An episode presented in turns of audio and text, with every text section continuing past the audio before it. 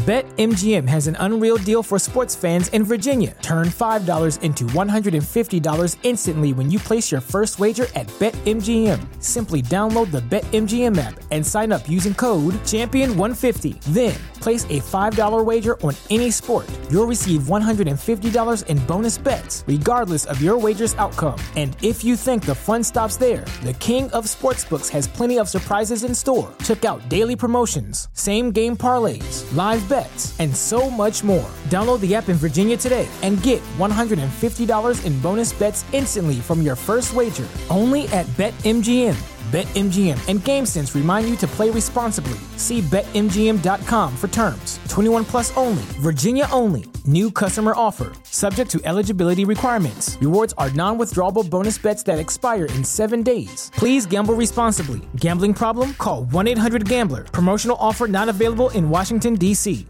¿Te preocupas por tu familia? Entonces, ¿por qué darles solo huevos ordinarios cuando pueden disfrutar de lo mejor? Eggland's Best, los únicos huevos con ese delicioso sabor fresco de granja, además de la mejor nutrición, como 6 veces más vitamina D, 10 veces más vitamina E y 25% menos de grasa saturada que los huevos regulares, además de muchos otros nutrientes importantes. Así que, dales los mejores huevos. Eggland's Best, mejor sabor, mejor nutrición, mejores huevos.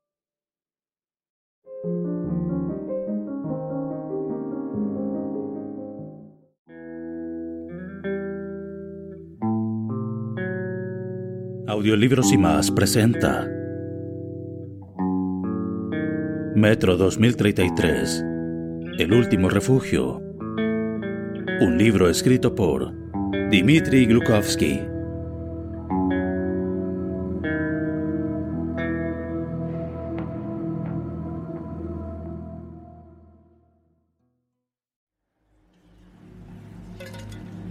Capítulo 17 Los hijos del gran gusano Pasaron unos minutos en el más absoluto silencio.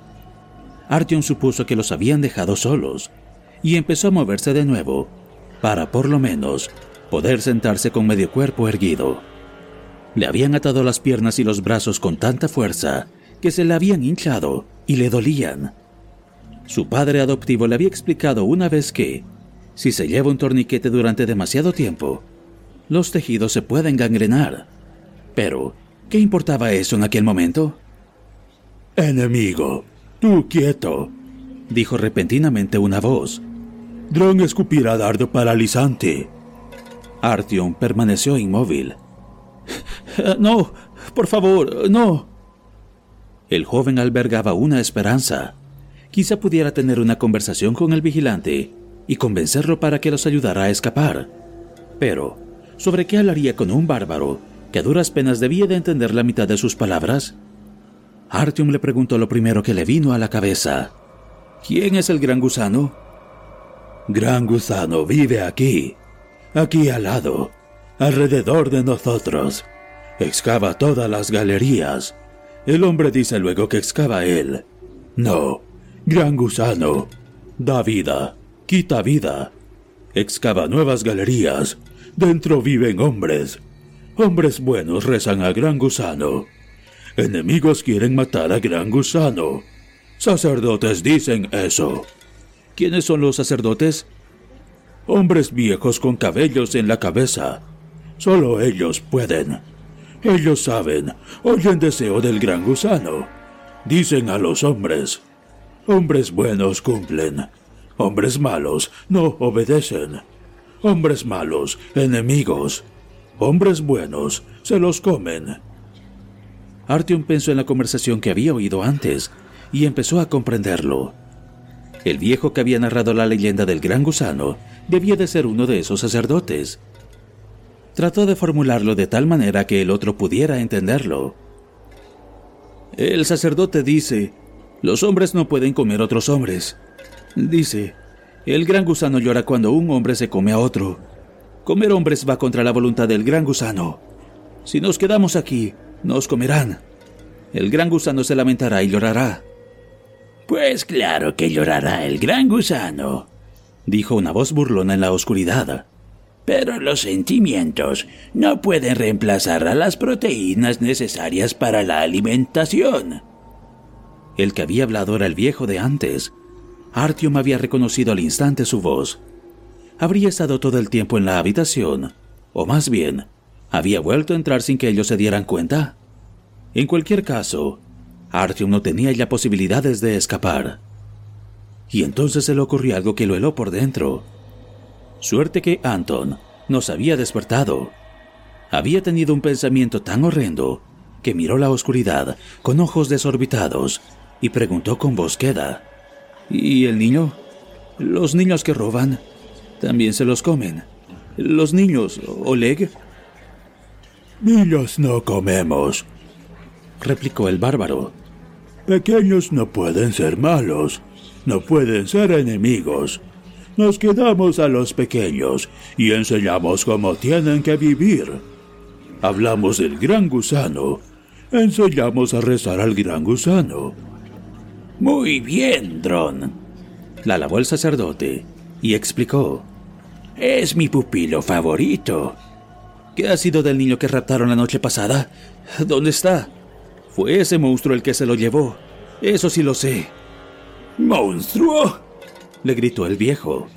¿Y quién ha engendrado a ese monstruo?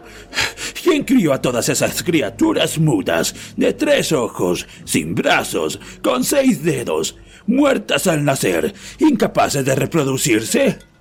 ¿Quién les deformó? ¿Quién les prometió el paraíso y luego los condenó al intestino ciego de esta ciudad para que murieran aquí? ¿Quién tiene la culpa de todo esto? Y de acuerdo con eso, ¿quién es el monstruo de verdad? Artyom calló. El viejo tampoco le dijo nada más. Respiraba con dificultad, pero trató de calmarse. En ese instante, Anton recobró por fin la conciencia. ¿Dónde está? susurró con voz ronca, y luego, poco a poco, la fue elevando hasta gritar con fuerza. ¿Dónde está mi hijo? ¿Dónde está mi hijo? ¡Devuélvanme a mi hijo! Trató de liberarse. Empezó a rodar de un lado para otro por el suelo. A veces chocaba contra la reja, a veces contra la pared de hormigón. Un ataque de delirio furioso, comentó el viejo, y luego añadió, con el tono burlón ya familiar. Tranquilízalo, dron. Se oyó un ruido extraño, como si alguien tosiera o escupiera con fuerza. Se oyó como un siseo en el aire. Al cabo de unos segundos, Anton se quedó quieto de nuevo. Muy instructivo, dijo el sacerdote. Voy a traer al niño. Verá una vez más a su padre y se despedirá de él. A propósito, es listo ese niño. Su padre puede estar orgulloso de él. ¿Cómo se resiste a la hipnosis? Se alejó arrastrando los pies y entonces se oyó el chirrido de la puerta que se abría. No tener miedo, dijo entonces el guardia con asombrosa dulzura. Hombres buenos no matan, no comen niños del enemigo, pequeños no culpables. Puede educarlos para vivir bien. Gran gusano, perdona a enemigos pequeños. Santo cielo, ¿qué es eso del gran gusano? Es todo absurdo. Esto es peor que los sectarios y los satanistas juntos. ¿Cómo pueden creer en eso? ¿Alguno de ustedes ha visto al gran gusano? ¿Tú lo has visto alguna vez? Artyom intentaba que esa tirada pareciera lo más sarcástica posible, pero con las manos atadas y el cuerpo tendido en el suelo, no logró resultados muy convincentes y de la misma manera que en el territorio de los fascistas había esperado la ejecución, también en este caso su destino le resultaba cada vez más indiferente. Dejó reposar la cabeza sobre el frío suelo y cerró los ojos. No aguardaba respuesta. Gran gusano no podemos ver. Prohibido. Dijo con vehemencia el bárbaro. Pues claro que no pueden verlo. El gran gusano no existe. Los túneles fueron hechos por hombres. Están dibujados en todos los planos. Existe incluso un túnel circular donde se encuentra la Hansa. Tan solo puede ser obra humana. Pero probablemente no sabes lo que es un plano. Yo sé. Aprendo del sacerdote. Él enseña. En el plano muchas galerías no hay. Gran Gusano ha hecho nuevas galerías. En plano no están. Incluso aquí, entre nosotros, hay galerías nuevas, galerías sagradas. Sobre el plano no. Hombre máquina hacen planos. Creen cavar galerías ellos solos. Tontos, pretenciosos, no saben nada. Gran Gusano castigará por ello. ¿Por qué? Por engr... El bárbaro llamado Dron buscó la palabra. Engreimiento. Por su engreimiento, confirmó la voz del sacerdote. El gran gusano creó al hombre en último lugar, y el hombre era su criatura favorita, porque a las otras criaturas no les dio ninguna inteligencia, pero al hombre sí. Sabía que la razón es un juguete peligroso, y por ello le ordenó al hombre, vive en paz contigo mismo, en paz con la tierra, en paz con todas las criaturas, y rézame. Luego el gran gusano se retiró a las entrañas de la tierra, pero antes dijo, Llegará el día en el que yo regrese. Compórtate siempre como si estuviera a tu lado. Y los hombres obedecieron a su creador y vivieron en paz con la tierra que él había creado, y en paz los unos con los otros, y en paz con las otras criaturas, y le rezaban al gran gusano y tenían niños, y sus niños tenían niños, y de padre a hijo, de madre a hija, se transmitieron las palabras del gran gusano. Pero murieron los que habían escuchado sus mandatos con sus propios oídos, y los hijos de estos murieron, y pasaron muchas generaciones, y el gran gusano no regresó. Entonces, los hombres, uno tras otro, empezaron a despreciar los mandamientos del gran gusano e hicieron lo que más les placía. Y aparecieron algunos que decían, el gran gusano no ha existido nunca, y tampoco existe ahora. Y los demás esperaron que el gran gusano volviera y los castigara, que los abrazara con la luz de sus ojos, que les desgarrara el cuerpo y que derrumbara las galerías donde vivían. Pero el gran gusano no regresó, sino que lloró sobre los hombres, y sus lágrimas emergieron de las profundidades e inundaron las galerías más hondas. Pero entonces, los mismos que habían negado a su creador dijeron, A nosotros no nos ha creado nadie, siempre habíamos estado aquí. El hombre es bello y poderoso, no puede ser obra de un gusano de tierra. Y dijeron, La tierra entera es nuestra, lo fue y lo será y las galerías que contienen no son obra del gran gusano, sino obra nuestra y de nuestros antepasados. Y encendieron el fuego y empezaron a matar a las criaturas que el gran gusano había creado. Y dijeron, Todas las criaturas vivientes nos pertenecen y todo lo que existe no tiene otra meta que saciar nuestra hambre. Y crearon máquinas para poder matar más rápido, para sembrar la muerte para destruir la vida que había creado el gran gusano y someter al mundo a sus designios.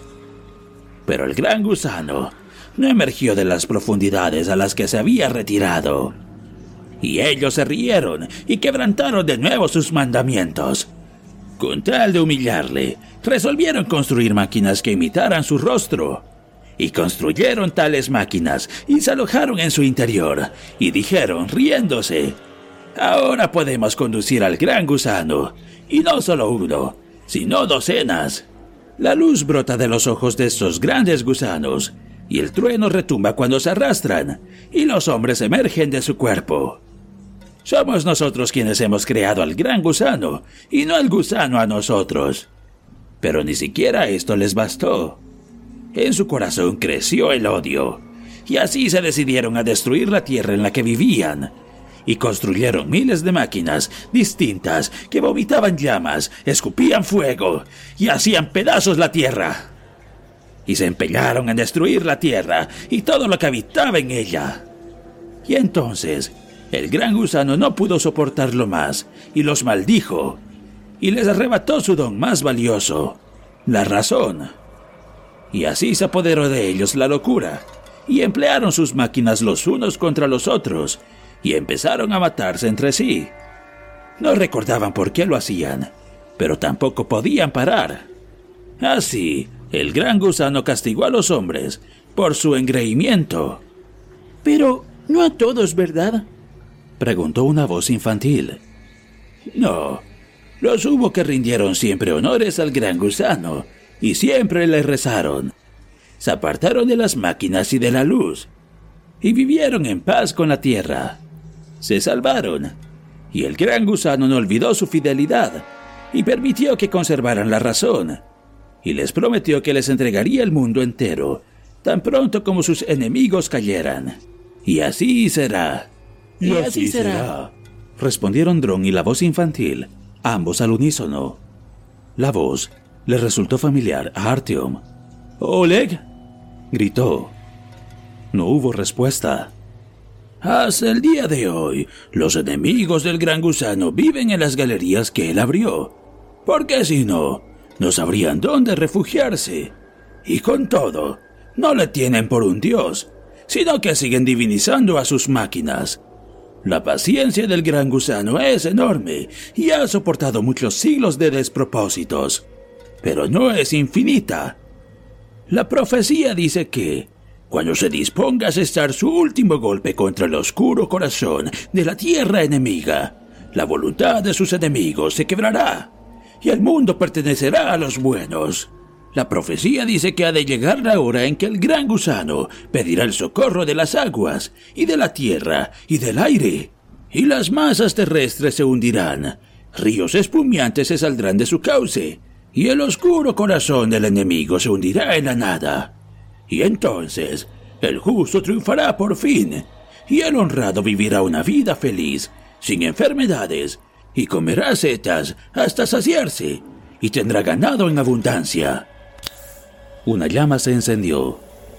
Artyom había conseguido apoyar en parte la espalda contra la pared. Así pues, no tenía ya que doblar dificultosamente el cuerpo para ver a los hombres que estaban al otro lado de la reja. Un niño estaba sentado en el suelo, de espaldas a él. Tenía las piernas cruzadas. Frente al joven se erguía la delgada figura del sacerdote, alumbrada por el fulgor del mechero que se tenía en la mano. El bárbaro se había arrimado al cerco de la puerta y empuñaba una cerbatana.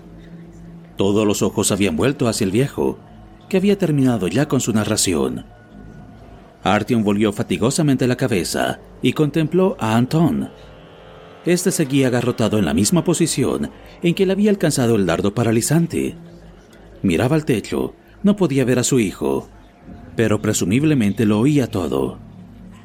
Ponte en pie, hijo mío, y mira a estos hombres, dijo el sacerdote.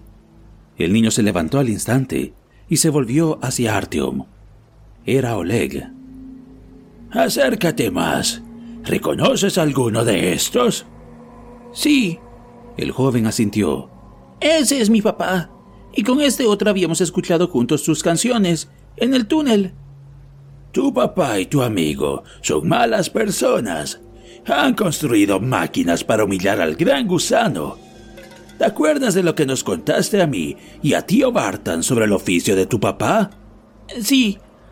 El viejo sostuvo el mechero con la otra mano. Cuéntanoslo otra vez. Mi papá había trabajado con misiles en el ejército. Es experto en misiles. Yo quería ser como él cuando fuera mayor. Artyom sintió que se le hacía un nudo en la garganta. ¿Cómo era posible que no lo hubiera adivinado él mismo? Por eso el niño tenía aquella insignia, y por eso mismo había dicho con tanta presunción que él también era experto en misiles. Una coincidencia casi imposible.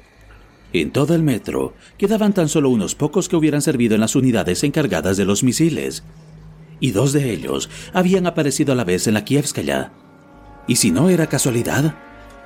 Un experto en misiles, esos hombres hicieron más daño en el mundo que todos los demás juntos. Fueron ellos quienes dispararon las máquinas que abrazaron y casi aniquilaron la Tierra y todo lo que vivía en ella.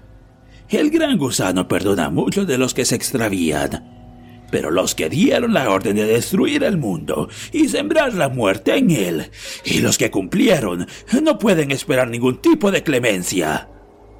Una vez más, La voz del viejo sonó metálica e implacable. Tu padre le infligió al gran gusano un dolor insoportable. Tu padre destruyó nuestro mundo con sus propias manos. ¿Sabes qué es lo que merece por ello? ¿La muerte? preguntó el niño inseguro. Su mirada titubeaba entre el sacerdote y su padre, que seguía paralizado dentro de la jaula. La muerte, confirmó el sacerdote. Tiene que morir. Cuanto antes mueran los malvados que han hecho sufrir al gran gusano, antes se cumplirá su promesa y el mundo resucitará y pertenecerá a los buenos. Entonces, papá tiene que morir. Bravo. El viejo le acarició cariñosamente la cabeza al niño. Y ahora vete y sigue jugando con tío Bartán y con los otros niños. Pero ten cuidado cuando estés a oscuras, no vayas a caerte. Acompáñale, Dron. Yo me quedaré aquí un rato. Vuelve dentro de media hora con los otros y trae los sacos. Vamos a prepararlos. La luz se apagó.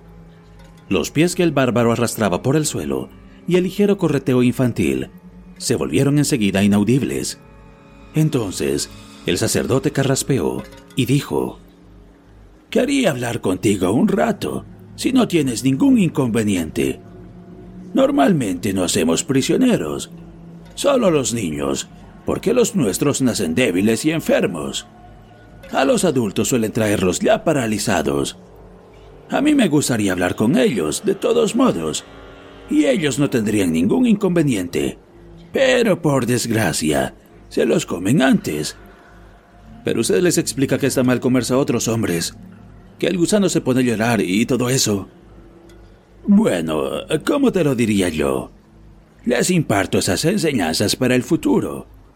Ustedes, por supuesto, no vivirán ese momento, y yo tampoco. Pero estamos sentando las bases para la civilización del futuro, que vivirá en paz con la naturaleza. Para ellos, el canibalismo es un mal necesario. ¿Lo entiendes? Sin proteínas animales, no aguantaríamos mucho tiempo. Pero la transmisión de esta doctrina continuará y tan pronto como ya no necesiten matar y devorar a sus semejantes, dejarán de hacerlo, y el gran gusano será presente en su recuerdo. Cuánto me duele no poder llegar a vivir esos días de gloria. el viejo se rió de nuevo, de aquel modo tan desagradable. ¿Sabe usted? He vivido ya muchas cosas en el metro. En una estación excavaban para llegar a la puerta del infierno en otra decían que el último combate entre el bien y el mal ya había comenzado y que los supervivientes irían al reino de Dios. Después de todo esto, esa historia del gusano no parece muy convincente. ¿Usted se lo cree de verdad? El viejo frunció los labios. ¿Qué te importa que yo o los otros sacerdotes creamos o no en ellos? De todos modos, te quedan un par de horas de vida. Te voy a contar una cosa. La mayor sinceridad es la que uno se puede permitir, con el que enseguida se irá a la tumba con todos sus secretos. Lo que yo crea no importa. Lo que sí importa es lo que crean los hombres. No es fácil creer en un Dios que uno mismo ha creado. El sacerdote reflexionó brevemente y luego prosiguió. Ah, ¿cómo te lo podría explicar? En mis tiempos, Estudié filosofía y psicología, aunque me imagino que a duras penas entenderás estos términos. Uno de mis profesores enseñaba psicología cognitiva. Era un hombre extremadamente inteligente. Sabía analizar los procesos mentales hasta sus más nimios detalles. Su curso era interesantísimo. Como todo el mundo a esa edad, yo me preguntaba si Dios existe. Leí libros diversos. Me quedé a veces hasta la madrugada en la cocina. Discutí sobre el tema. sí, lo habitual. Yo me decantaba más bien por creer que no existía. Y por algún motivo estaba convencido de que tan solo ese profesor, un gran conocedor del alma humana, podría darme una respuesta exacta a la pregunta. Así que me presenté en su despacho para hablar de una exposición oral y aproveché para preguntarle, como de pasada, ¿qué opina usted, Iván Mikhalich? ¿Dios existe? Y su respuesta me sorprendió mucho. Yo, dijo, no me planteo en absoluto esa pregunta. Procedo de una familia de creyentes y me he acostumbrado a la idea de que Dios existe. No quiero analizar esa creencia desde un punto de vista psicológico. Para mí, no se trata tanto de una cuestión de saber fundamental como de conducta diaria. Mi creencia no consiste en estar inequívocamente convencido de la existencia de un poder superior, sino en cumplir sus mandamientos, rezar antes de acostarme e ir a la iglesia. Con eso me siento mejor y estoy más sereno. Es así. El viejo calló. Al cabo de un minuto, el viejo volvió a hablar. No es cuestión de ningún y. El que yo creo no en el gran gusano no tiene ninguna importancia. Pero los mandamientos formulados por los labios de un Dios perduran a lo largo de los siglos. No se necesita mucho. Basta con inventarse un Dios y predicarlo. Proclamar la palabra que es de justicia. Y créeme, el gran gusano no es peor que otros dioses. Y sobrevivirá a muchos de ellos. Artyom cerró los ojos. Ni Dron, ni el líder de aquella extraña tribu, ni una criatura tan rara como Vartan, habían dudado en ningún momento de la existencia del gran gusano. Para ellos, se trataba de algo ya dado, de la única explicación de lo que veían en torno a sí, de la única orientación que guiaba sus actos, de la única medida para el bien y el mal. ¿En qué podía creer si no? Un hombre que en su vida entera no había visto nada más que la red de metro. Pero había algo en el mito del gran gusano que Artyom no alcanzaba a comprender. ¿Por qué habla usted en contra de las máquinas? Electricidad, luz, armas de fuego. ¿Cómo va a poder sobrevivir su pueblo sin nada de eso? ¿Qué tienen de malo las máquinas? La amabilidad y la paciencia que el viejo había afectado hasta entonces desaparecieron de su voz. ¿Acaso pretendes hacerme prédicas sobre la utilidad de las máquinas en la última hora de tu vida? Mira en torno a ti. Habría que estar ciego para no ver que la humanidad le debe su ruina a una única circunstancia. Haber confiado demasiado en las máquinas. ¿Cómo te atreves a hablar sobre el significado de la tecnología aquí, en mi estación? ¡Chusma! Artyom había pensado que aquella pregunta, relativamente inofensiva, pudiera desatar una reacción semejante en el viejo. Como no sabía qué responderle, calló. El sacerdote, oculto en la penumbra, respiraba pesadamente y profería maldiciones incomprensibles. Pero trató de apaciguarse. Al cabo de unos minutos logró recuperar el control sobre sí mismo y dijo, Ya he perdido la costumbre de hablar con no creyentes. Simplemente estaba matando el tiempo contigo. ¿por qué tardan tanto los jóvenes? Tendrían que haber llegado ya con los sacos. ¿Qué sacos? Los van a preparar. Antes, cuando hablaba de tortura, no me he expresado bien. El gran gusano está en contra de toda crueldad gratuita. ¿Para qué torturar si el cautivo ha contestado ya todas las preguntas? Me refería a otra cosa. Cuando mis colegas y yo comprendimos que el fenómeno del canibalismo se había instalado en este lugar y que no podríamos hacer nada contra él, decidimos que por lo menos cuidaríamos los aspectos culinarios de la cuestión y entonces nos acordamos de cómo preparaban la carne de perro en Corea. Se metía vivo el animal dentro de un saco y se golpeaba hasta matarlo. Así la calidad de la carne mejora. Se vuelve suave y tierna. Lo que unos llamarían hematoma múltiple, otros lo consideran un delicioso escalope. No te lo tomes a mal, por favor. He valorado la posibilidad de matar primero y golpear después, pero por desgracia, las hemorragias internas son un elemento indispensable del proceso. La receta es la receta. El viejo encendió el mechero para ver qué efecto habían producido sus palabras. Luego se volvió. Pero lo cierto Es que el proceso se hace muy largo. Espero que no. Un terrorífico chillido lo interrumpió a media frase. Artyom oyó gritos, carreras, niños que lloraban y un siniestro silbido. Había ocurrido algo afuera. El sacerdote escuchó nervioso y luego apagó la llama y se quedó inmóvil. Al cabo de unos minutos, unas pesadas botas pisaron con fuerza el umbral y una profunda voz gritó. ¿Hay alguien ahí? Sí, somos nosotros, Artyom y Anton gritó el joven con todas sus fuerzas. Esperaba que el viejo no tuviera mano ninguna cerbatana con dardos envenenados. Están aquí, gritó alguien. Cúbrenos a mí y al niño. Una luz refulgente entró por la puerta. El sacerdote corrió hacia la salida, pero alguien le cerró el paso y lo derribó de un puñetazo en el cuello.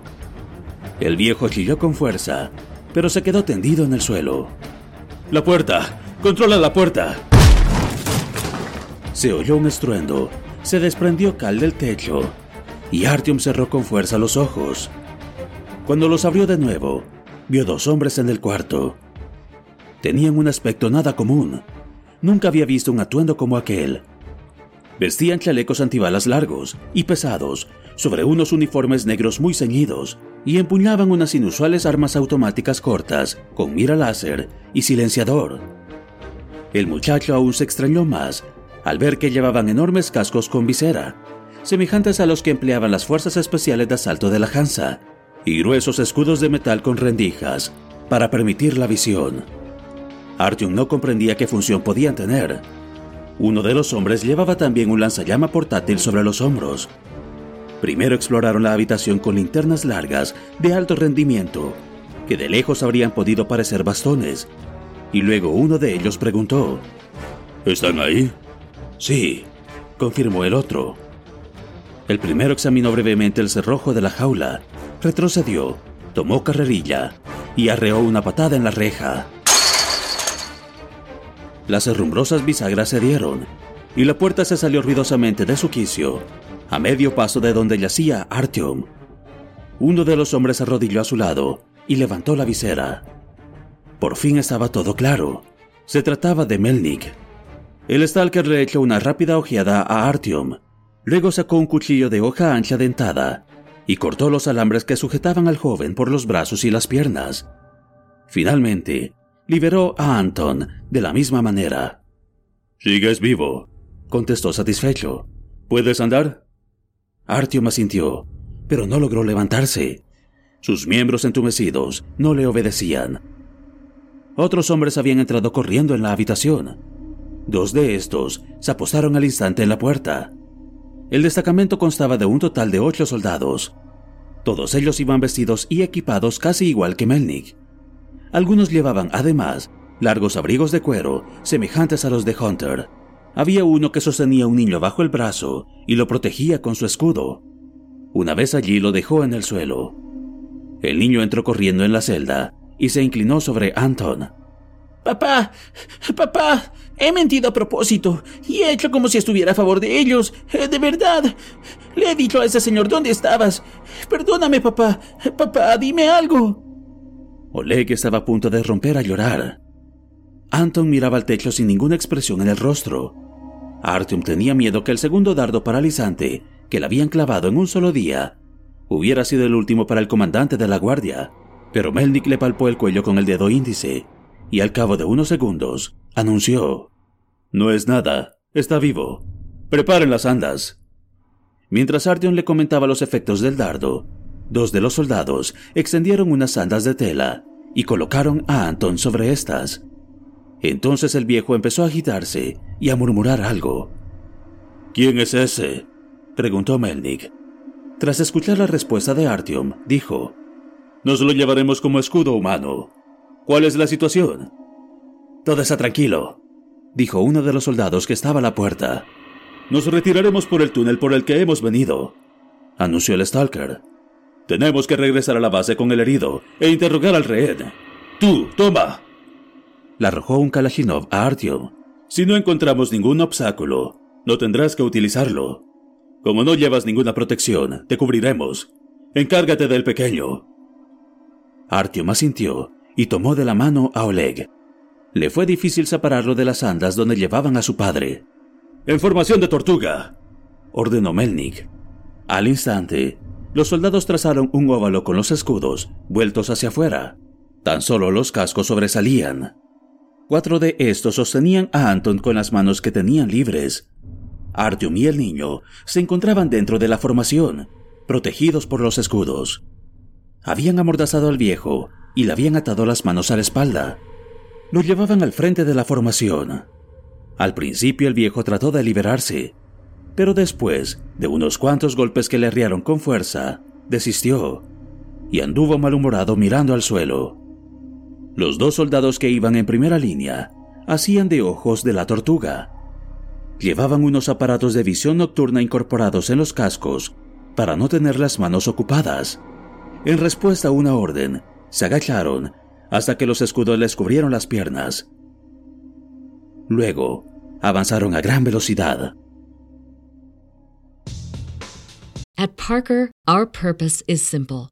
We want to make the world a better place by working more efficiently, by using more sustainable practices, by developing better technologies. We keep moving forward. With each new idea, innovation, and partnership, we're one step closer to fulfilling our purpose every single day. To find out more, visit parker.com/purpose. Parker, engineering your success. ¿Te preocupas por tu familia? Entonces, ¿por qué darles solo huevos ordinarios cuando pueden disfrutar de lo mejor? Eggland's Best, los únicos huevos con ese delicioso sabor fresco de granja, además de la mejor nutrición, como 6 veces más vitamina D, 10 veces más vitamina E y 25% menos de grasa saturada que los huevos regulares, además de muchos otros nutrientes importantes. Así que, dales los mejores huevos. Eggland's Best, mejor sabor, mejor nutrición, mejores huevos. Everybody in your crew identifies as either Big Mac Burger, McNuggets, or McCrispy Sandwich. But you're the filet fish Sandwich all day. That crispy fish, that savory tartar sauce, that melty cheese, that pillowy bun. Yeah, you get it. Every time. And if you love the filet of fish, right now you can catch two of the classics you love for just $6. Limited time only. Price and participation may vary. Cannot be combined with any other offer. Single item at regular price. Ba da ba ba ba. Artyom, encajonado entre los soldados, llevaba de la mano a Oleg, que apenas si podía seguirles el paso. Él mismo no veía nada. No sabía qué era lo que había más adelante. Lo adivinaba tan solo gracias a las breves indicaciones que circulaban entre los hombres. Tres a la derecha. Mujeres, un niño. Izquierda en arco. En arco. Atención. Ataque enemigo. Varios dardos rebotaron contra uno de los escudos de metal. Eliminar. A modo de respuesta, retumbó la sorda ráfaga de uno de los fusiles de asalto. Uno, dos. Más allá. Más allá. Detrás. Lo movo. Nuevos disparos. ¿Eh? ¿A dónde piensas ir? Por ahí no podremos. Adelante, he dicho. Sujeta bien al rehén. Maldita sea, casi en el ojo. Alto. Todos quietos. ¿Qué sucede? Esto está bloqueado. Debe de haber unos 40 hombres y barricadas. ¿Muy lejos de aquí? A unos 20 metros. No disparan. ¡Cuidado! ¡Nos vienen por el flanco! ¿Cómo han podido levantar las barricadas con tanta rapidez? Entonces les cayó encima una verdadera lluvia de dardos. En respuesta a una señal, se pusieron todos de rodillas para quedar totalmente ocultos detrás de los escudos. Artyom cubrió al niño con su propio cuerpo. Los cuatro soldados que llevaban a Anton lo dejaron en el suelo. Así tendrían doble defensa. No respondan, no respondan. Esperamos. Le han dado mi bota. Prepara la iluminación. A la de tres, linternas y fuego. Quien tenga visión nocturna, que elija ahora su blanco. Uno. Aguanten en sus puestos. Dos. Tres. Al instante se encendieron varias linternas de gran potencia y los fusiles empezaron a traquetear. Más adelante se oyeron los chillidos y sollozos de los heridos de muerte. Entonces, los disparos se interrumpieron de pronto. Artyom escuchaba. Mira, ese de ahí con una bandera blanca. ¿Ahora se rinden? Alto el fuego. Vamos a negociar. Pon delante al rehén. Oye, tú, Aragán, ¿qué pasa? Ah, ya lo tengo, no se preocupen. Camina muy rápido para su edad. Tenemos a su sacerdote. Déjennos marchar. Déjennos regresar al túnel. Se lo repito. Déjennos marchar. ¿Qué hacen ahora? ¿Qué hacen? No reaccionan. ¿No se están entendiendo? Ilumínalos un poco mejor. Vamos a ver.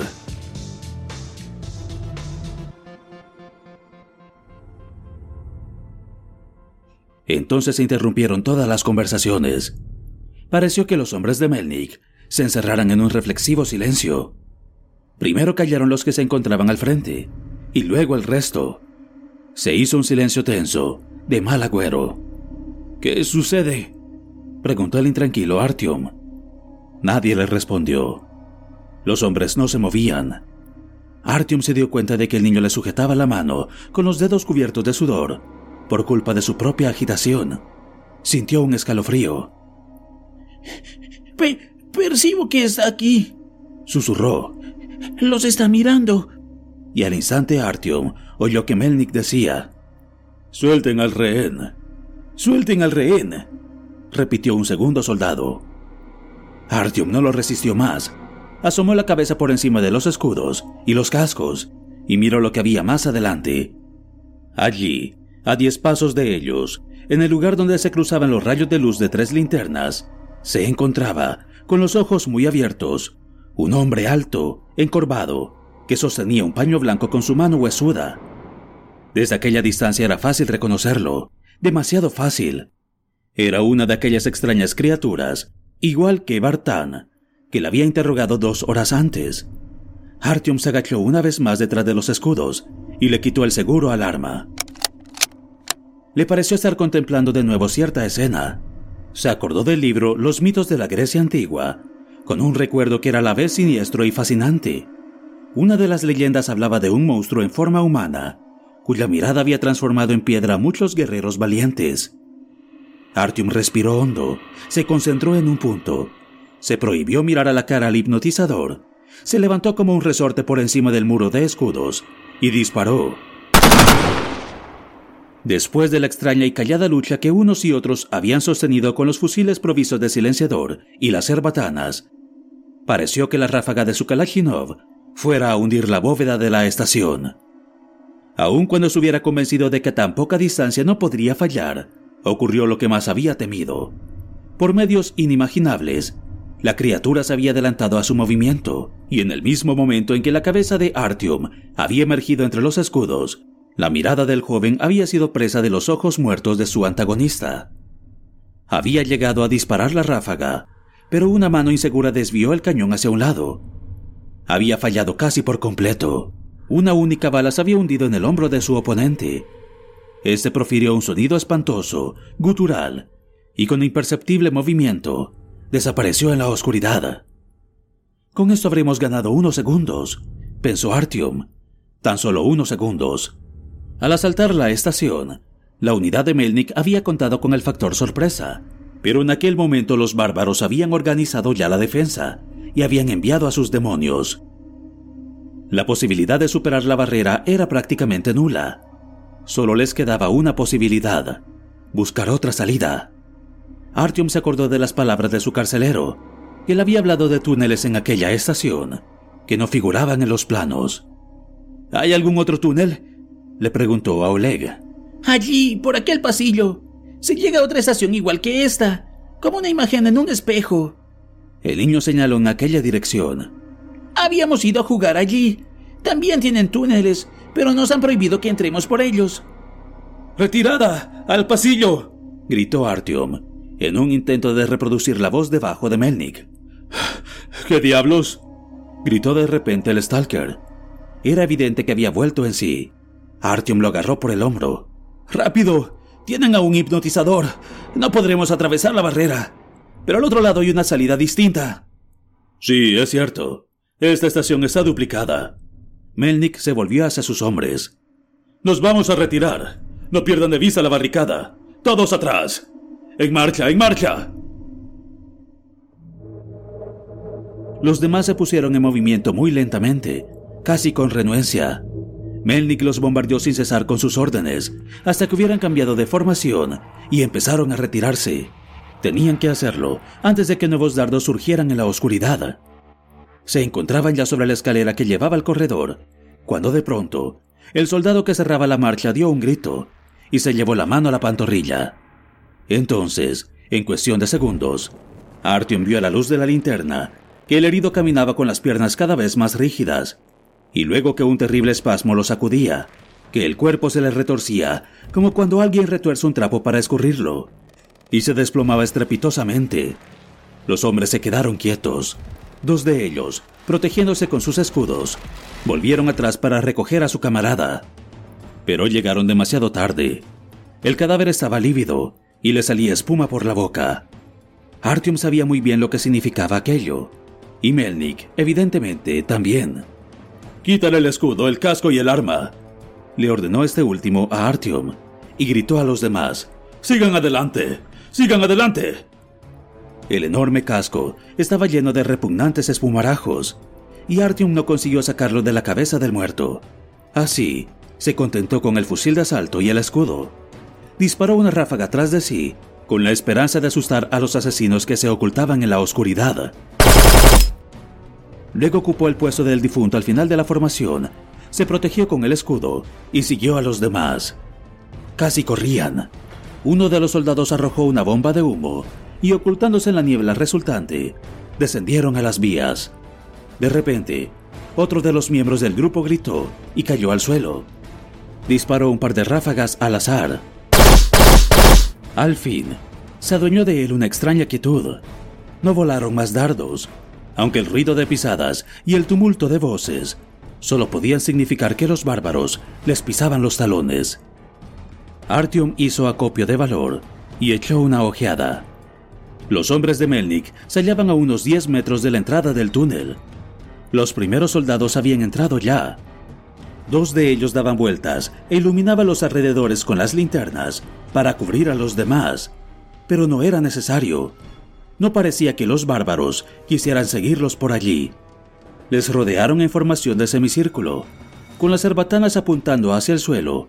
Se protegieron con las manos de los cegadores rayos de las linternas y aguardaron.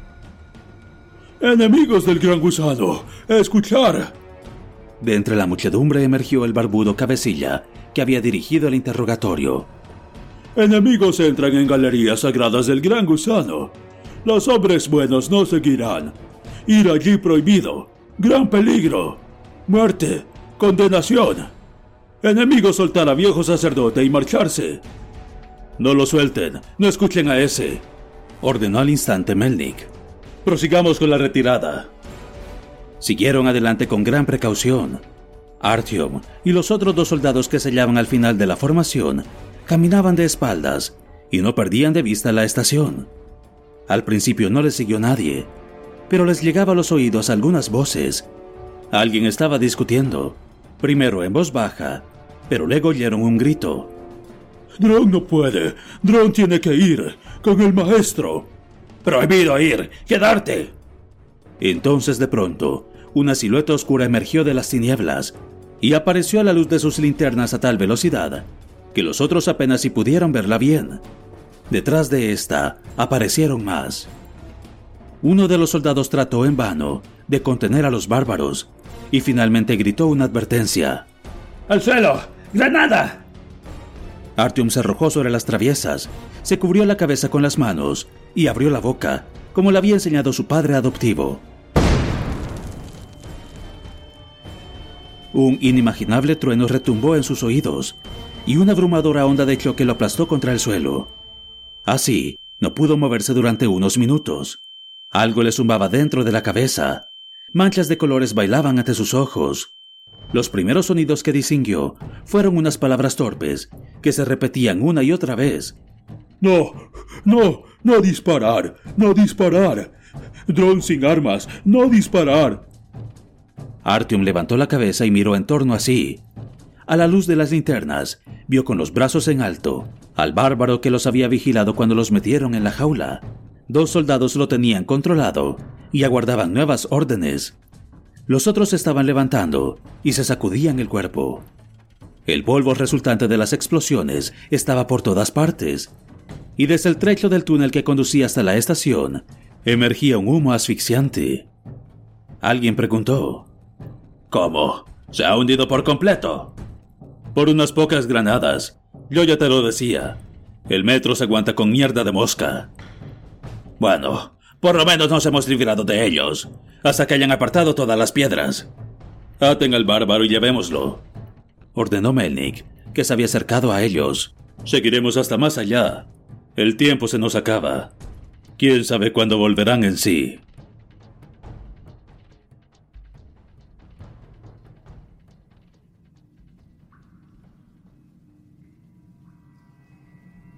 No descansaron hasta una hora más tarde. En su camino encontraron varias bifurcaciones, y el Stalker, que iba en cabeza, decidía en cada caso cuál era el ramal por el que seguirían adelante. En cierto lugar, hallaron unas enormes bisagras de hierro en la pared, que en otro tiempo habían sostenido una gigantesca puerta. Al lado de estas se hallaban las ruinas de una compuerta hermética, pero no descubrieron nada interesante. El túnel estaba oscuro, vacío y carente de vida. Avanzaban con lentitud, porque el viejo cautivo apenas si se sostenía sobre las piernas. En varias ocasiones tropezó y se cayó. Dron caminaba también con mucha dificultad, y no pasaba de mascullar algo sobre prohibiciones y maldiciones, hasta que por fin le pusieron una mordaza. Melnik, por fin, autorizó una pausa, y envió a dos hombres con aparatos de visión nocturna a montar guardia, cada uno de ellos en una dirección distinta, a 50 metros del grupo principal. En ese momento, el sacerdote, exhausto, cayó al suelo.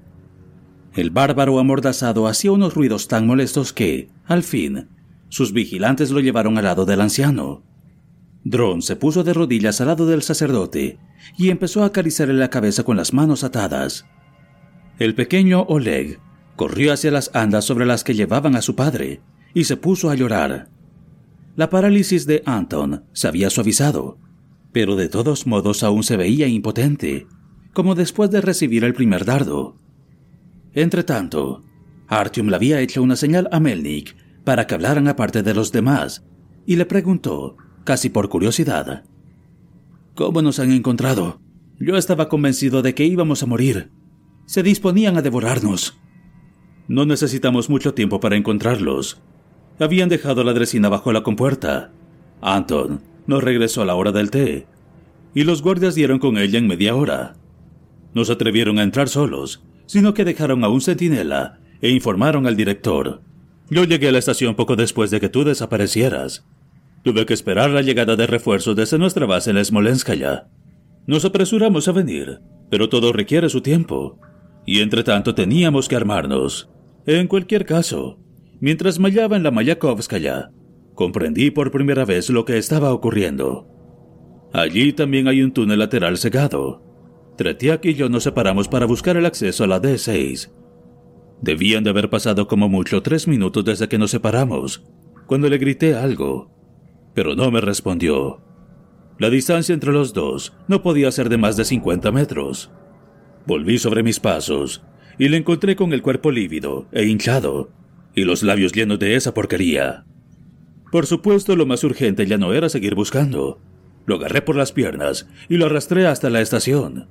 Durante el camino me acordé de la historia que contaba Arkady Semyonovich sobre el centinela envenenado.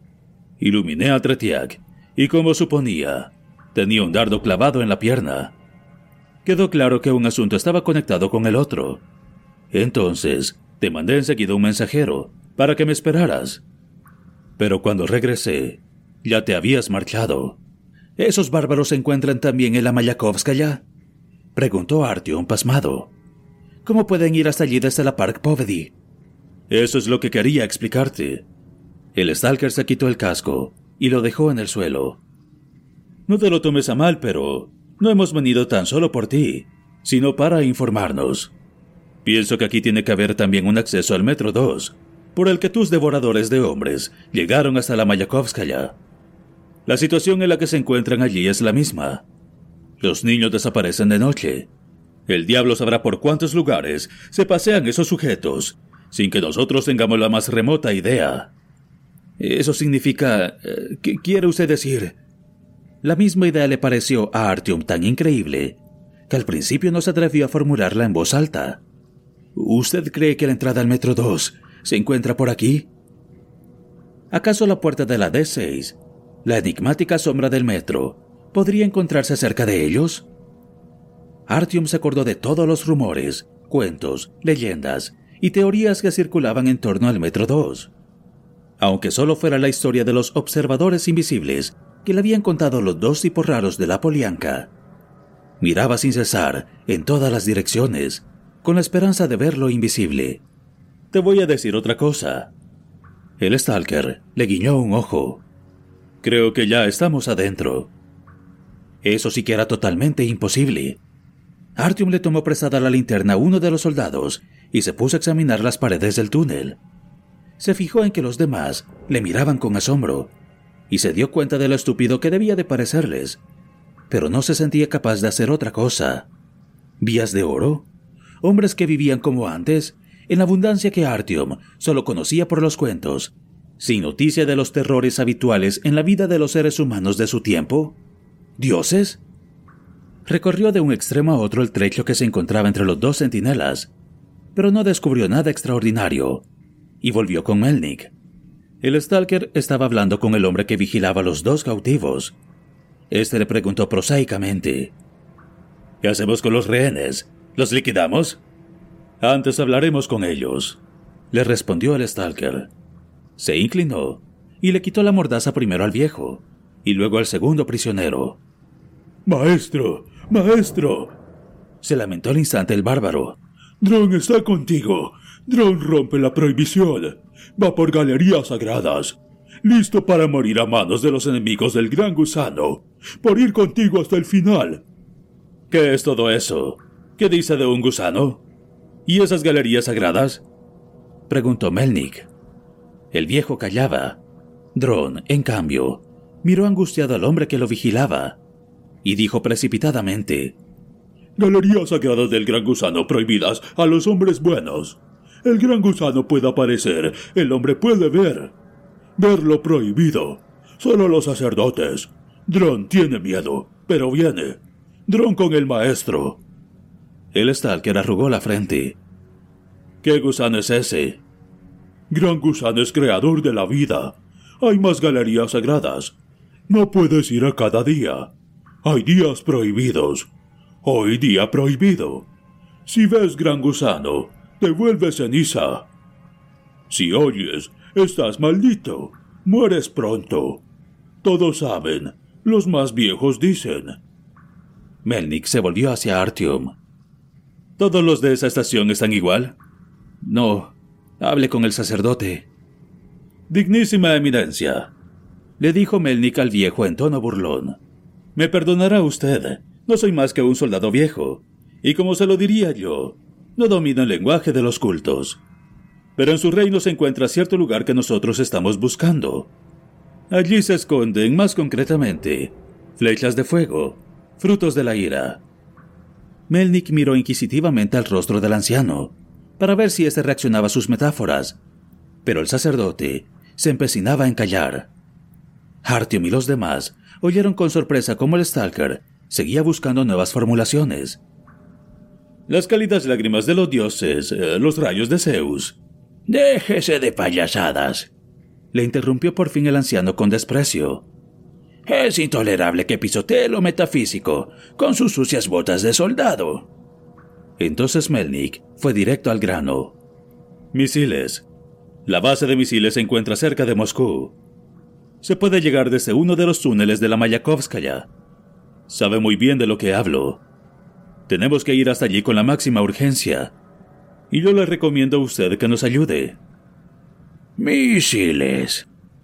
El sacerdote dijo la palabra pausadamente, como si hubiera tenido que habituarse a su sabor. Misiles. Usted debe de tener unos 50 años. Debe de acordarse. Los SS-18 en Occidente los llamaban Satán. Este nombre fue el único momento de iluminación en una civilización humana que nació ciega. ¿Es que nunca tendrán suficiente? El mundo entero yace en ruinas y aún han tenido suficiente. Escúcheme, Santidad, le interrumpió Melnik. Ahora no tenemos tiempo para esto. Le doy cinco minutos. Se frotó la mano e hizo que crujieran los nudillos. El viejo esbozó una mueca. No pareció que el uniforme de combate del Stalker, ni la amenaza apenas velada, le impresionara especialmente. ¿Qué piensa hacer usted? ¿Torturarme? ¿Matarme? Hágalo, por favor. De todas maneras, ya estoy viejo, y a nuestra fe le faltan mártires. Máteme, igual que mataron ya cientos de millones de hombres. Ustedes destruyeron mi mundo, nuestro mundo. Vamos, tire del gatillo de su maquinita del infierno, igual que pulsaron los botones de cien mil artefactos portadores de la muerte. La voz débil y ronca del anciano estaba recobrando sus ecos metálicos. A pesar de sus desgreñados cabellos grises, sus manos atadas y su poca estatura, no parecía ya digno de lástima. Una extraña fuerza irradiaba de su cuerpo, y cada nueva palabra que decía era más convincente y amenazadora que la anterior. No hace falta que me estrangulen con sus manos, ni que presencien mi agonía. Malditos sean todos ustedes con sus máquinas. Han privado de todo valor a la vida y a la muerte. ¿Piensan que estoy loco? Ustedes sí que están locos. Ustedes, sus padres y sus hijos. ¿Acaso no es una locura querer someter a la tierra entera, uncir a la naturaleza bajo el yugo, desollarla, hasta que sea presa de espasmos y los labios se le cubran de espumarrajos? Para luego pasar cuentas con ella, por odio contra ustedes mismos y contra sus semejantes. ¿Dónde estaban cuando el mundo se vino abajo? ¿Acaso no vieron cómo fue? ¿Han visto lo que yo vi? ¿Cómo primero se derritió el cielo y luego lo cubrieron nubes de hierro? cómo los ríos y los mares empezaron a hervir, cómo las criaturas abrasadas escupían en la orilla y luego se transformaban en gelatina helada, cómo el sol desapareció del horizonte para muchos años, cómo las casas se redujeron a polvo en unas pocas fracciones de segundo y los hombres que vivían dentro de ellas se convirtieron en cenizas. ¿Oyeron cómo pedían auxilio? ¿Cómo morían por culpa de las epidemias y quedaban tullidos por culpa de la radiación? ¿Oyeron cómo los maldecían? ¡Míralo! señaló Adrón. Mira bien a esas criaturas, sin brazos, sin ojos, o con seis dedos. Incluso los que gracias a ello han conseguido nuevas habilidades los acusan. El bárbaro había caído sobre sus rodillas y escuchaba con temor reverencial las palabras de su sacerdote. También Artyom sentía que en su interior crecía un sentimiento parejo, Incluso los soldados que vigilaban al viejo dieron un paso atrás. Tan solo Melnik le miraba los ojos, con la frente arrugada. ¿Presenciaron la muerte de su mundo? ¿Comprenden quién fue el culpable? ¿Quién sabe el nombre de los hombres que al pulsar un botón extinguieron la vida de cientos de millares de seres humanos? ¿Que transformaron bosques llenos de verdor en desiertos abrasados? ¿Qué han hecho con este mundo? ¿Con mi mundo? ¿Cómo osaron hacerse responsables de su aniquilación? La Tierra no ha conocido jamás un mal tan grande como el que su maldita civilización de las máquinas. Una civilización que opuso mecanismos sin vida a la naturaleza. Esa civilización lo intentó todo por someter para siempre a la naturaleza, por devorarla y digerirla. Pero quiso ir demasiado lejos y acabó destruyéndose a sí misma. Su civilización es un temor canceroso una gigantesca ameba que devora todo lo que haya de útil y sustancioso a su alrededor, y deja tras de sí residuos hediondos y ponzoñosos. Y ahora quieren emplear de nuevo los misiles. ¿Quieren tener las armas más terribles que la civilización haya concebido? ¿Para qué? ¿Para llevar hasta el fin lo que ustedes mismos empezaron? ¿Para extorsionar a los últimos supervivientes? ¿Para hacerse con el poder? ¡Asesinos! Los odio. Los odio a todos ustedes. Los gritos enloquecidos del viejo terminaron en un terrible ataque de tos. Nadie dijo nada hasta que por fin hubo recuperado el aliento y siguió chillando. Pero su tiempo se acaba. Y aunque yo mismo no vaya a verlo, vendrán otros después de ustedes. Otros que serán conscientes de los fatídicos peligros de la tecnología y vivirán sin ella. Son criaturas degeneradas. No les queda mucho tiempo. Ah, qué lástima que no pueda presenciar su agonía. Pero sus hijos, los que les hemos arrebatado, lo verán. El hombre se lamentará de haber aniquilado en su orgullo todo lo que le era valioso y amado. Al cabo de centurias de engaños e ilusiones, el hombre aprenderá a diferenciar por fin entre el bien y el mal, entre la verdad y la mentira. Estamos criando a los que poblarán la tierra después de ustedes, y para que su agonía no dure mucho tiempo, les clavaremos dentro de poco la daga de la misericordia en medio del corazón, en el corazón flácido de su civilización putrefacta. El día se acerca. Le escupió a Melnik a los pies. El Stalker se tomó su tiempo para responderle. Contempló al sacerdote que temblaba, pero de la ira. Luego cruzó ambos brazos delante del pecho y preguntó atónito. ¿Y por eso se ha inventado usted un gusano y unas cuantas historias sobre él? ¿Tan solo para poder enseñarles a sus caníbales a odiar la tecnología y el progreso? ¡Cállese! ¿Qué van a saber ustedes sobre mi odio contra su maldita y diabólica tecnología? ¿Qué van a saber ustedes sobre los hombres, sobre sus esperanzas, sus metas, sus necesidades? La humanidad necesitaba desde hacía mucho tiempo un Dios como ese, un Dios como el que hemos creado. Las viejas divinidades le permitieron al hombre que se precipitara en el abismo, y ellas mismas se derrumbaron. No tiene ningún sentido tratar de revivirlas. En sus palabras, oigo ese diabólico sentido de superioridad, ese desprecio, ese orgullo, que fueron los que llevaron el hombre hasta el borde del abismo. Sí, aunque el gran gusano no exista, aunque lo hayamos inventado, pero dentro de muy poco, ustedes mismos se convencerán de que este dios subterráneo, inventado, es más poderoso que su pueblo celeste. Esos ídolos que saltaron de sus tronos y se rompieron en mil pedazos. ¡Ah! Se ríen del gran gusano. Ríanse, pues. Pero no serán ustedes quienes se rían al final. Ya basta. Amordácenlo, gritó Meldick. Y déjenlo durante un rato. Puede que luego todavía no sea de utilidad aun cuando el viejo se resistiera y profiriera salvajes maldiciones, volvieron a meterle el trapo en la boca, y en esta ocasión, el bárbaro, al que todavía sujetaban dos de los soldados, no mostró ninguna piedad por su maestro. Estuvo callado, de brazos caídos. Sus apagados ojos miraban al sacerdote. Maestro, logró decir al final, con gran dificultad. ¿Qué, qué quiere decir? ¿El gran gusano no existe? El viejo no se dignó en mirarle. ¿Qué significa? ¿El maestro ha inventado al gran gusano? Farfullaba Drón con voz sorda y negaba con la cabeza. El sacerdote no le respondió. A Artyom le dio la impresión de que el anciano había consumido todas sus energías vitales y su fuerza de voluntad en el curso de su monólogo. Tras derramar en abundancia el veneno de su odio, había caído en el más absoluto agotamiento. maestro, maestro, Gran Gusano existe. Tú mientes. ¿Por qué? Dices no verdad.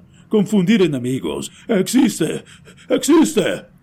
Entonces Drone empezó a proferir sordos y atroces aullidos. Había tanta desesperación en aquella voz, medio aullante y medio llorosa, que Artyom sintió de pronto el deseo de acercarse a él y consolarlo pero se veía a las claras que el anciano, por su parte, se había despedido ya de la vida y había perdido todo interés por su pupilo. Existe, existe. Nosotros hijos suyos, nosotros hijos suyos, todos. Existe, siempre existió, siempre existirá.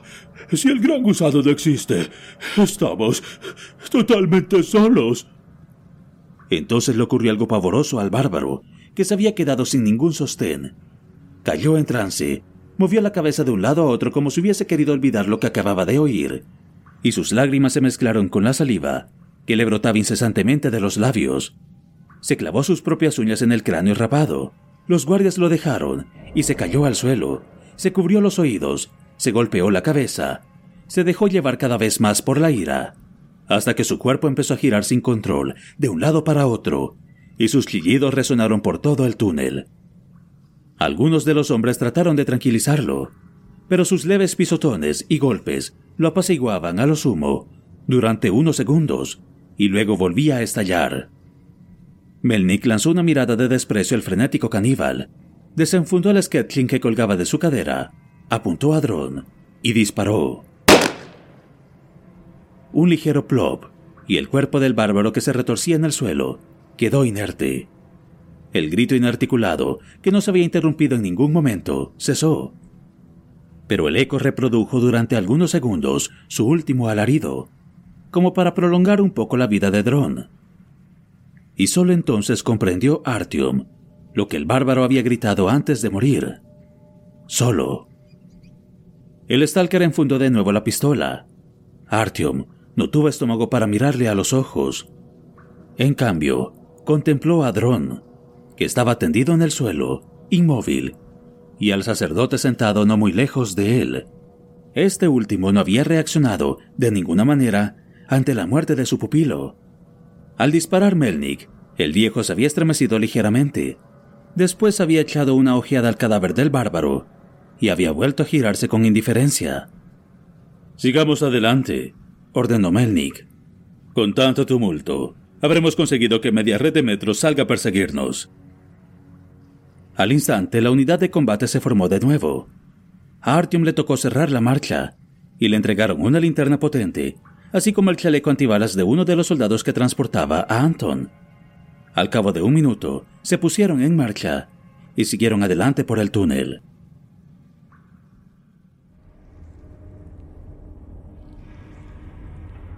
De todos modos, Artyom no se encontraba en las mejores condiciones para ocupar aquella posición.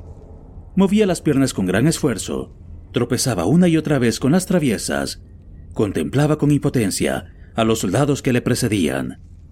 En todo momento resonaba dentro de él la queja final de Dron. Su desesperación, su decepción, su incapacidad para creer que el hombre estuviera solo en este mundo espantoso y lleno de tinieblas, se la habían contagiado a Artyom. Por extraño que parezca, fue el grito de aquel bárbaro, preñado de una impotente nostalgia por una divinidad fea e inventada, lo que le hizo empezar a comprender el cósmico sentimiento de soledad que alimentaba las creencias de los hombres. Mientras caminaba por el túnel vacío y sin vida, sintió algo muy parecido. Si el Stalker tenía razón, y desde hacía más de una hora se encontraban en el interior del Metro 2, se revelaba al fin que aquella enigmática construcción no era más que una simple red de túneles de abastecimiento abandonada por sus anteriores propietarios poblada tan solo por caníbales discapacitados y sacerdotes fanáticos. Los hombres empezaron a susurrar entre sí. Habían llegado a una estación vacía que no se asemejaba en nada a las demás. El andén corto, el techo bajo, las gruesas columnas de hormigón de acero y las paredes cubiertas de azulejos les persuadieron de que aquello no se había concebido para agradar a los ojos, sino que su único sentido había consistido en proteger lo mejor posible a quienes lo usaban. Unas oscuras letras de bronce incrustadas en la pared formaban la incomprensible palabra Sovmin. En otro lugar se leía sede del gobierno de la FR. Artyom sabía muy bien que en la red de metro no había ninguna estación con ese nombre, y eso solo podía significar que se hallaban fuera de sus fronteras. No parecía que Melnik quisiera detenerse allí durante mucho tiempo, echó una rápida ojeada, deliberó en voz baja con uno de sus soldados y la unidad de combate siguió adelante.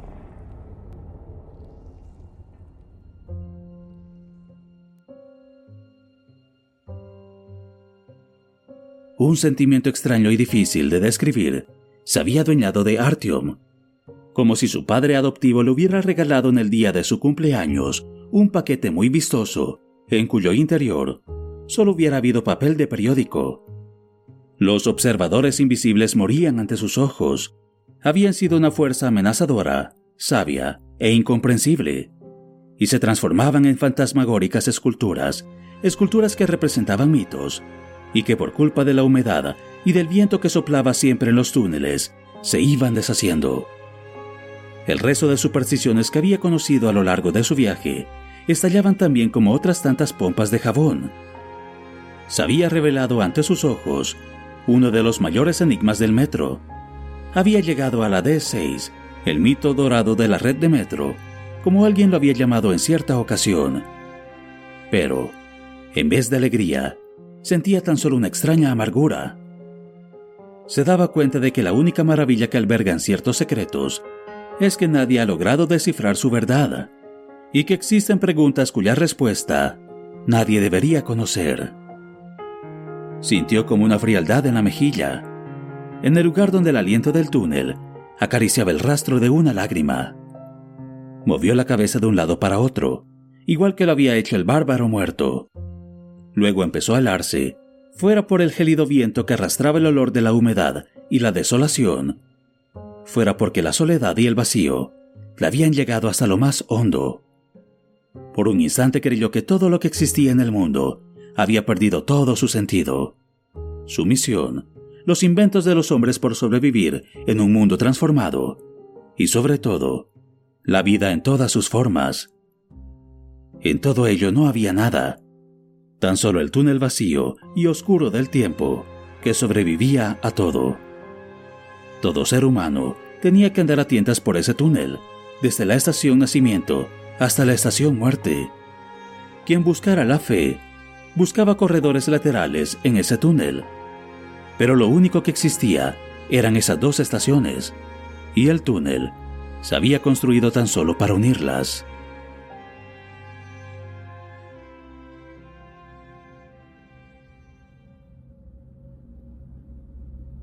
Al volver en sí, Artyom se dio cuenta de que los demás se le habían adelantado varias docenas de pasos.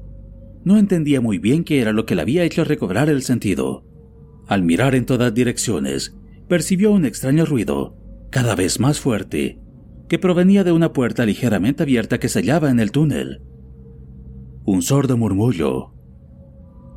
Seguramente aún había empezado a oírse en el momento en el que los demás pasaron por delante de la puerta pero se había vuelto casi imposible no prestarle atención. La unidad de combate debía de hallarse unos 100 metros más adelante. Artyom reprimió el deseo de correr tras ellos, contuvo el aliento, se acercó a la puerta, la abrió e iluminó el interior con la linterna. Se encontró con un pasillo bastante largo y amplio que terminaba en un negro rectángulo, una salida al otro extremo. De allí provenía el murmullo que empezaba a sonar como el grito de un gigantesco animal. Artyom no se atrevió a entrar en el corredor. Se quedó allí como en trance, con los ojos clavados en el negro vacío que se hallaba al final, y escuchó. Hasta que el grito sonó con mucha más fuerza, y a la luz de la linterna, vio algo increíblemente grande que pasaba por detrás de la otra salida.